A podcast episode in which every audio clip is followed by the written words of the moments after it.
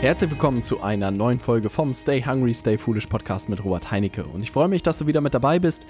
Und heute habe ich ein cooles Thema dabei und zwar die einfachste Strategie, um an neue Kunden zu kommen.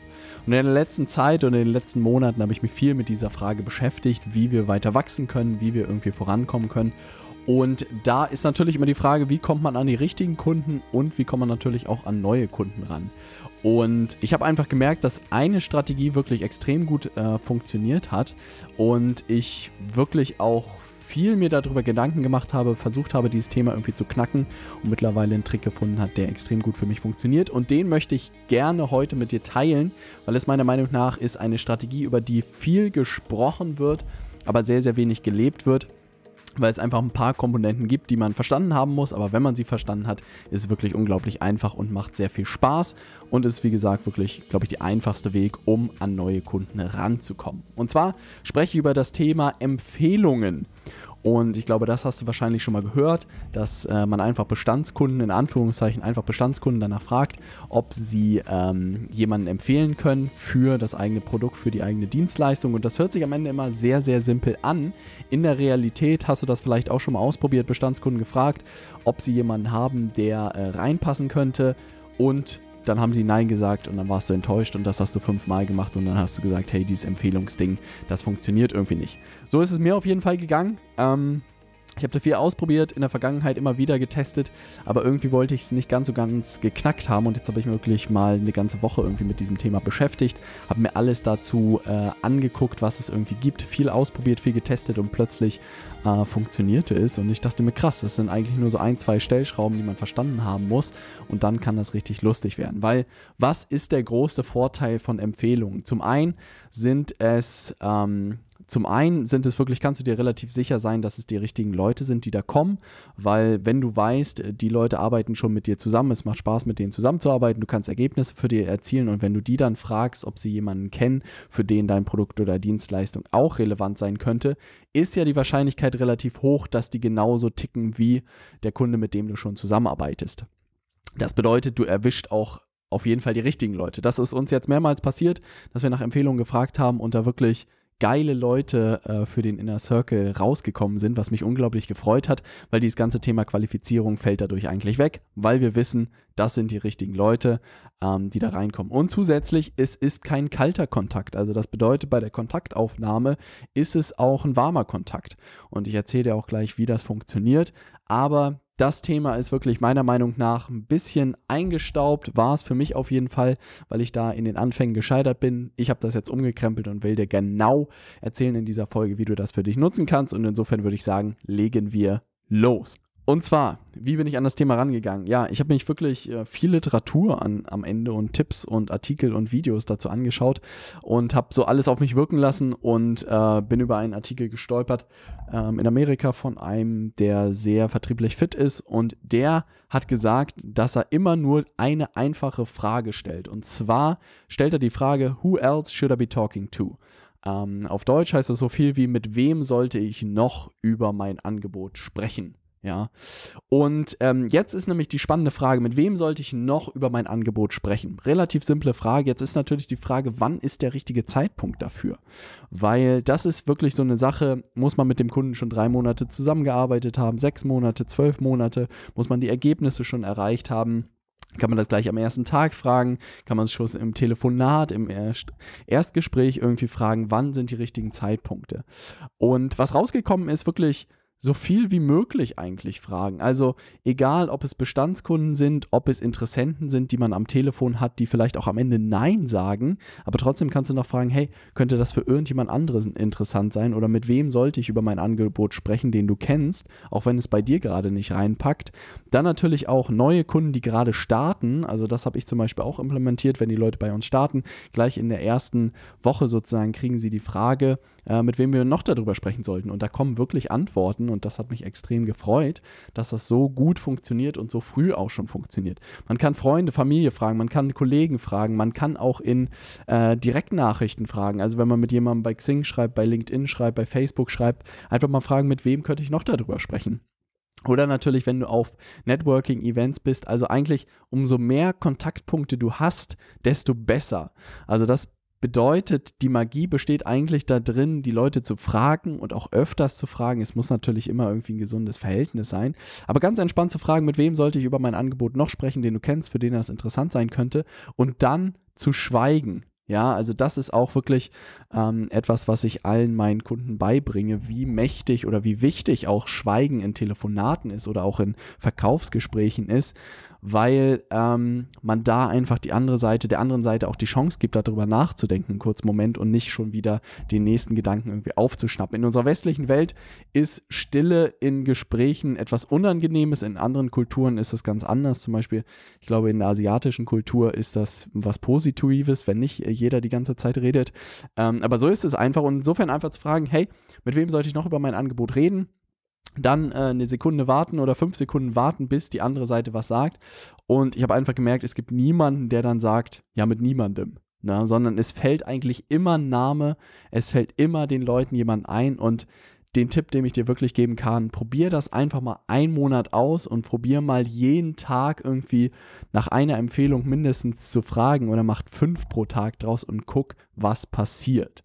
Also wenn du ein bisschen Vertrauen bei den Leuten schon hast, mit denen du darüber sprichst, ähm, wirst du Wunder erleben. Ne? Und was ganz wichtig ist jetzt, und ich habe es schon so ein bisschen angekündigt, ist, wenn du das machst, dann kriegst du ja erstmal nur einen Namen und du kriegst vielleicht die Kontaktdaten und dann ist noch nicht die ganze Magie da. Du weißt dann schon, das könnte jemand sein, der reinpassen könnte, was schon mal sehr cool ist weil du ja auch keine großen Kosten hattest, um den Kunden sozusagen zu akquirieren und du weißt, das könnte jemand sein, der richtig ist. Ähm, und jetzt ist eigentlich diese Follow-up-Frage extrem wichtig und das ist eigentlich relativ simpel und zwar, würdest du mir einen kleinen Gefallen tun, uns uns beide verknüpfen oder uns kurz gegenseitig vorstellen? Ja, relativ simpel. Es kann per E-Mail sein, das kann per WhatsApp sein, das kann irgendwie persönlich sein, aber einfach noch diesen Follow-up zu fragen, hey, kannst du mir diesen kleinen Gefallen tun und irgendwie kurz per WhatsApp oder per E-Mail miteinander verknüpfen. Und das Coole daran ist, dass Menschen einfach zu solchen kleinen Gefallen nicht Nein sagen können, weil was ist da dran, eine kurze E-Mail zu schreiben oder eine kurze WhatsApp-Nachricht zu schreiben. Und der Großteil, äh, Großteil für dich ähm, ist am Ende dass es halt ein warmes Gespräch ist. Du hast sozusagen das Vertrauen deines Kunden schon und kannst dann sozusagen mit dem, mit deiner Empfehlung ganz entspannt sprechen. Und du kannst zum Beispiel ihm auf die Mailbox sprechen und sagen, hey, ähm, Daniel, ich habe deine Kontaktdaten von Andreas bekommen. Er hat gesagt, dass wir uns mal verbinden sollen. Lass uns doch einfach mal miteinander telefonieren. Würde mich freuen, wenn es dir passt. Melde dich gerne und dann telefonieren wir kurz. Gleiches Spiel sozusagen bei E-Mails kannst du auch einfach sagen, hey, verbinde die beiden, pack beide E-Mail-Adressen rein und fertig relativ simpel. Und ich merke einfach, das ist eine unglaublich einfache Strategie.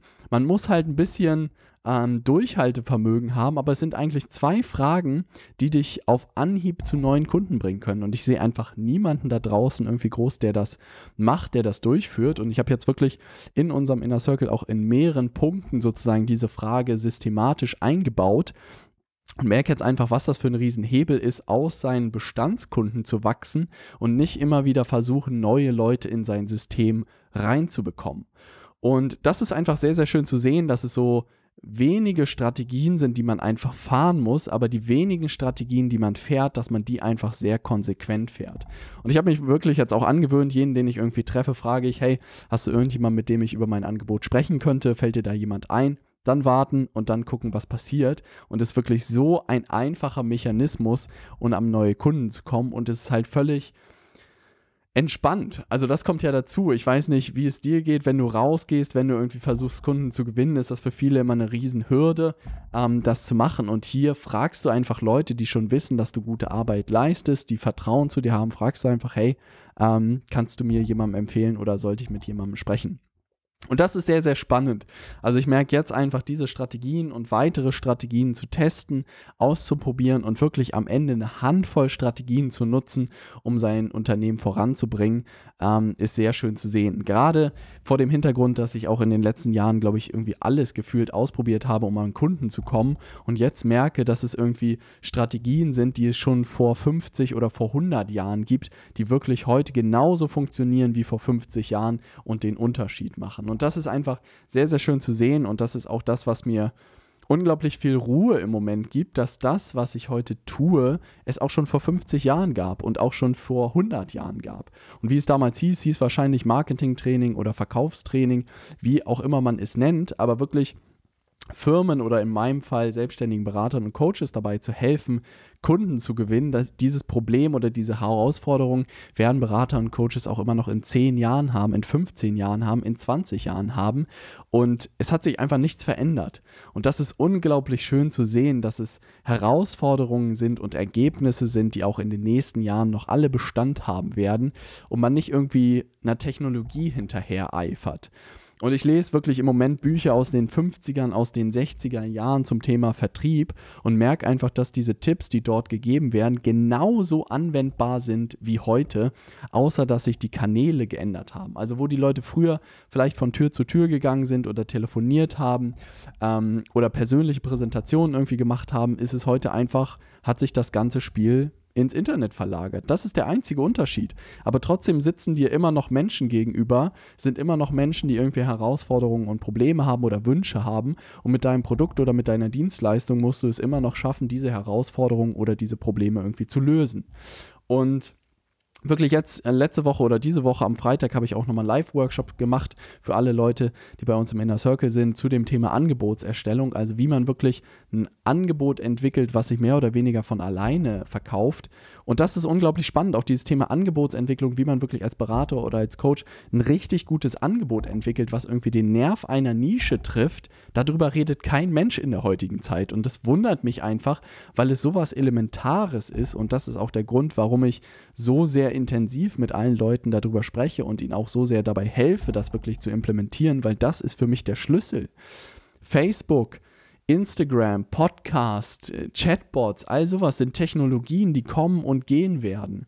Aber ein Problem zu lösen und ein Problem zu identifizieren von einer bestimmten Nische und das wirklich lösen zu können, das wird es auch noch in 10 Jahren geben und in 20 Jahren geben. Aber Facebook Ads bezweifle ich, dass es das noch in 10 oder 15 Jahren geben wird, weil es irgendwas Neues geben wird. Und selbst wenn es das noch gibt, wird es in 10, 15 Jahren komplett anders aussehen. Aber wenn du es wirklich schaffst, eine Herausforderung zu identifizieren, ähm, die es auch in 10, 15 Jahren noch gibt und zu jeder Zeit wirklich es schafft, sie zu lösen, auch mit sozusagen den technologischen Möglichkeiten, die heute da sind, umso besser. Aber ich behaupte, dass man sich nicht darauf fokussieren sollte, diese Technologien zu beherrschen, sondern sich eher darauf konzentrieren sollte, diese Herausforderungen von gewissen, äh, gewissen Menschen zu identifizieren und eine Lösung dafür zu liefern. Und das ist extrem spannend, das freut mich unglaublich da sehr viel Gehirnschmalz im Moment reinzustecken und ich merke einfach, dass auch solche Strategie wie Empfehlungen schon vor 50 Jahren da, sein, äh, da waren und auch in den nächsten 50 Jahren immer noch da sein werden und dass man sich wirklich mit diesen klassischen Strategien beschäftigen kann. Und vielleicht ist das auch ein Tipp, den du heute aus der Podcast-Folge mitnehmen kannst. Kauf dir mal Bücher zum Thema Vertrieb und Marketing aus den 50ern, 60ern, 70er Jahren. Gibt es sehr viel Material. Guck einfach mal bei Amazon und liest dir diese Bücher durch und du wirst merken, dass sich nichts verändert hat, außer dass das Spielfeld, wie gesagt, nicht mehr persönlich oder irgendwie das Telefon oder der Fernseher ist, sondern dass es heute einfach digital stattfindet. Aber die Mechanismen und die Psychologie der Menschen hat sich halt 0,0 verändert. Du musst es immer noch schaffen, deine Botschaft und dein Angebot richtig zu übermitteln. Du musst es immer noch schaffen, die Menschen von deinem Angebot zu überzeugen. Und du kannst immer noch solche Strategien nutzen wie Empfehlungen, um an die richtigen Leute ranzukommen. Und das ist irgendwie, wenn man das so wenn ich das jetzt in dieser Podcast-Folge so sage, hört sich das relativ simpel an, weil es irgendwie so, ja, okay, habe ich verstanden, vor 50 Jahren war es schon immer so wie irgendwie wie heute. Aber wenn man da mal drüber nachdenkt, wie sehr gewisse Technologien und gewisse Trends einfach in den Markt gepusht werden und gehypt werden, ähm, und natürlich auch zu Recht, also wenn ich mir angucke, Russell Branson, wie sehr er sein Funnel Konzept sozusagen pusht, ist ja vollkommen legitim. Aber auch diese Logik der Funnels gibt es auch schon seit irgendwie 30, 40 Jahren. Also das ist auch nichts Neues, nur dass es heute digital auch abgebildet wird.